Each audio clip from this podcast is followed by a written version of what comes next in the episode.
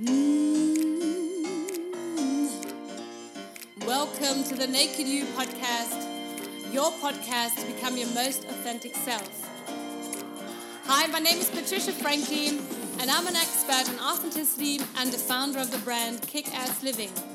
It's my mission to bring out the best in you and to help you strip away those layers of pretense and conditioning that might have been blocking your life all the time so that you can start living a happy, satisfying, a successful, and a joyful life.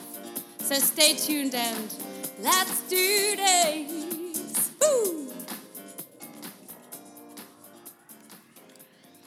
Hey guys, welcome back. It's Patricia, and today we're going to talk about why comparing yourself to other people is the authenticity killer number one. Comparing yourself to others is probably the worst thing you could ever do, and it's one of the worst, uh, well, one of the first habits you should kick ASAP. Because what do we do usually in the mornings? Come on, if you're really honest to yourself, you know, you log on to social media, check out Instagram, check out maybe Facebook, see if you've got any WhatsApp messages, check out the status of other people, and already you are in a bad mood because you start comparing yourself. And what do we usually find? Everybody on social media posts stuff like everyone's so successful, everyone's really hardworking, everybody's getting up at 5 a.m. in the morning, doing yoga, traveling the world in luxury, um, having a new boyfriend or girlfriend or whatnot. And everybody looks super happy. But what people don't tell you on social media is what it looks like behind the scenes. And that's why it's completely stupid to compare yourself to other people. Because, first of all, you're, you're your own unique person, your own you've got an, a unique and individual DNA that nobody else has got. And if we start comparing ourselves to others, then all we can get in return is frustration, depression, um, sadness, anger, and whatnot. And yeah, certainly a very depressed state of mind. So let's see what we can do um, to stop comparing ourselves to other people. First of all, start watering your own grass and start uh, stop comparing yourself to others because usually the grass looks always greener on the other side, and um, we like to look at other people's lives and think, "Wow, everyone's so amazing," and they they don't seem to struggle, and everything looks great and peachy and whatnot. But really we don't know what's going on behind the scenes. We don't know how hard these people have worked. We don't know what their backgrounds are. We don't know anything about their inner lives. And even if you know somebody really, really well, like your spouse or somebody else, you never know 100% what is going on with them. So, really start being you know watering your own grass start you know nurturing yourself start looking at what makes you happy start trying to find invest into yourself and with personal development for instance really check out um, yeah, what's going on in your garden? How can you nurture it? What else do you need in order to grow rather than looking at other people? Because that's just keeping you down and you're giving away all of your power. Next step is accept who you really are. And that's one of the really most important and really difficult things that we face in, here in our human lives because it's always so easy to say, yeah, just be who you are, but what does that really mean? So really check out your values. Are your are your values aligned with who you really are and accept who you are with all your flaws? Yeah, I mean a lot a lot of people have difficulty standing in front of a mirror naked, looking at themselves with all the physical flaws, for instance, you know. So, but that's a really great exercise actually to just, you know, stand in front of a mirror naked, look at yourself and accept yourself the way you are, and not just with your physical flaws, but also with your emotional and intellectual flaws, whatever, you know, just it, just accept who you are. You are unique as you are, and you every time, every single time of the day every single day, every second, you have the chance to change your life around completely. I think that's a very empowering thought. And if you keep um, if you keep comparing yourself to others, then you give away all of that power and you feel just frustrated and depressed because you can never step into somebody else's shoes. Next step, love your past and let go of it. Really, really important. Um, we've all gone through stuff that we are not proud of. We maybe have had relationships that went wrong. We went we we did something bad in our jobs. I don't know like whatever. We failed at things. But just try to really accept and love your past and just um see and understand what can i learn from this? What can i learn from from all these experiences? What happened there?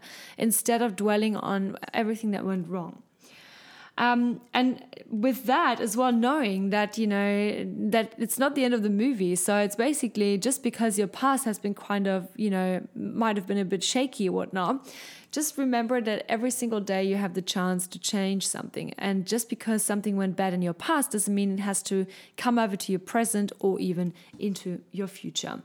Another really important tip from me is always to do so a social media detox. Um, try if you can't stay away from your phone for very very long, or you can, can't stay for a weekend, but try to limit yourself. Say, okay, when I wake up in the morning, what am I going to do? Is it the first thing really? Am I going to check WhatsApp, Instagram, and whatnot?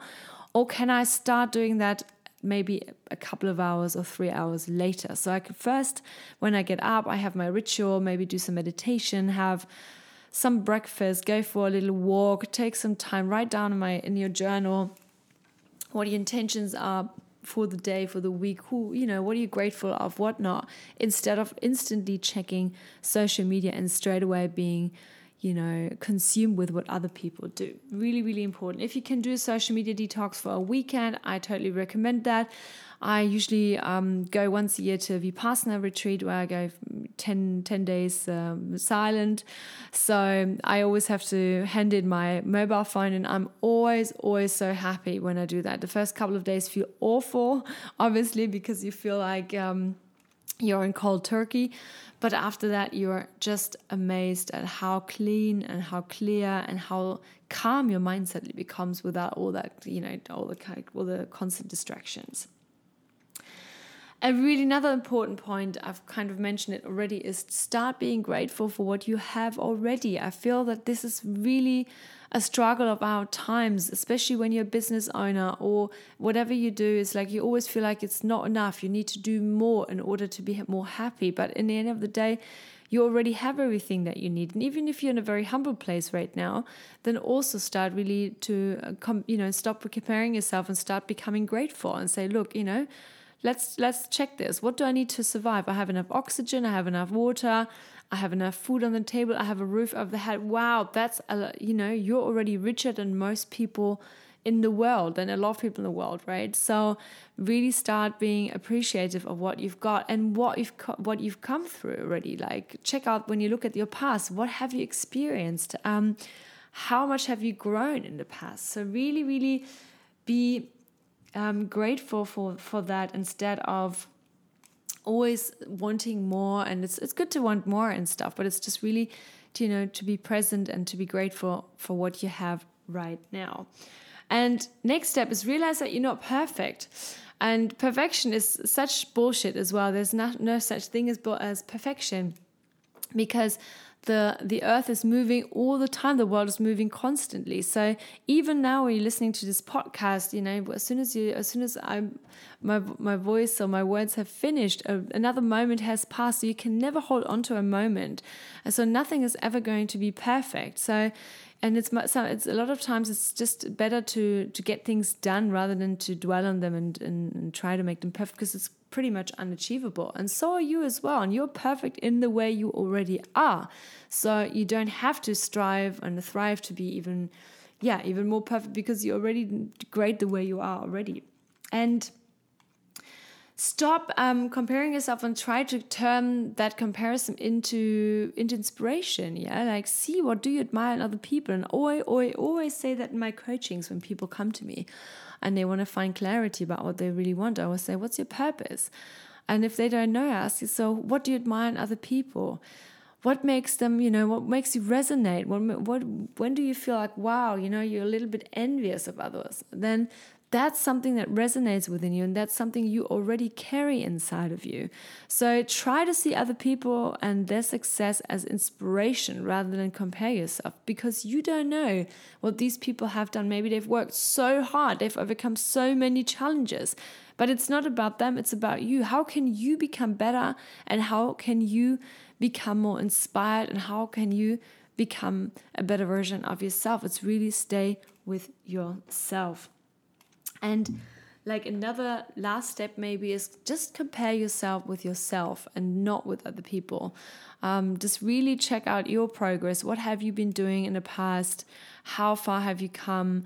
Um, in, you know, in, never, never look at other people. I love that what athletes do. They always say that as well. They say like, oh, I don't compare myself to my team colleagues or whatever. I always compare myself to my progress. And obviously, with everyone, everybody being, you know, um, quite professional in sports or you know even if you go to the gym like rigorously and you're always there then you know your progress. You know like okay how far have i come? And do the same thing with your emotional progress with your personal growth you know to see how much have you how much have you overcome? Maybe you've become more confident. Maybe you're able to speak in public now. Maybe um, you're better at relationships you're better at your finances maybe you know whatever it is and be appreciative of that and celebrate that. And that's so so so important. Because as soon as we start comparing ourselves to others we give away all of our power um, and it just takes away valuable time and energy that we could use to really focus on ourselves. So try these little t- tips, and whenever you feel you're getting sucked into the comparison tunnel, then just snap out of it. Take a brisk walk. Take makes it. Put some music on. Have a shower. Whatever. Do some exercise, exercise or whatnot and really come back to yourself and say, "Hey, I'm really grateful for what I've achieved and who I am already." And there's there's some more there's some more stuff that I want to do in my life, and that's fine. And it's great to have goals, but just remember, you're just perfect the way you are, and you only have to compare yourself to yourself and not to others. Right. I hope this helps you a little bit for today. And if you like this podcast, please subscribe, share it with your friends and colleagues, give me a like or a nice comment. I'd love to hear from you on Instagram at Patricia Kickass. And I'm going to wish you a really nice day and let's kick ass.